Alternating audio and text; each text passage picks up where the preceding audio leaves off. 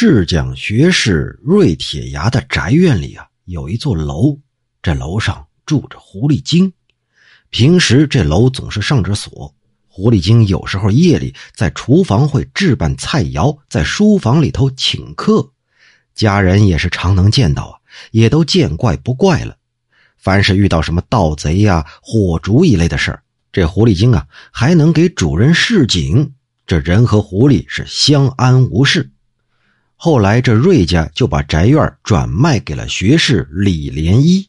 可这李学士啊，一向不信妖邪，他就压根不信有狐狸精这么回事亲自到那楼上开门审看，只见楼上有三间屋子，都是干干净净、一尘不染。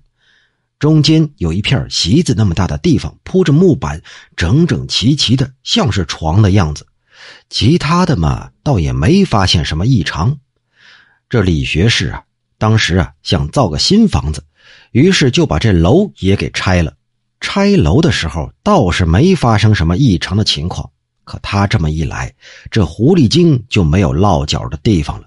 到了新房竣工的那天，忽然烈火四起呀！顷刻之间，新房子化为一片灰烬，连半寸船木都没留下来。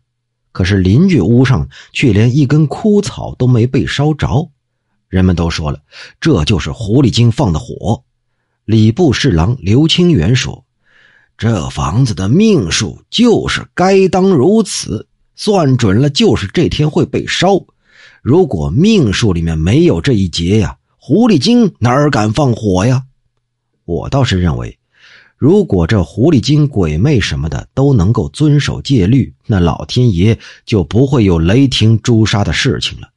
人间有王法是禁止杀人的，这不敢杀人的虽然占多数，可是这杀人偿命的事儿也是常有。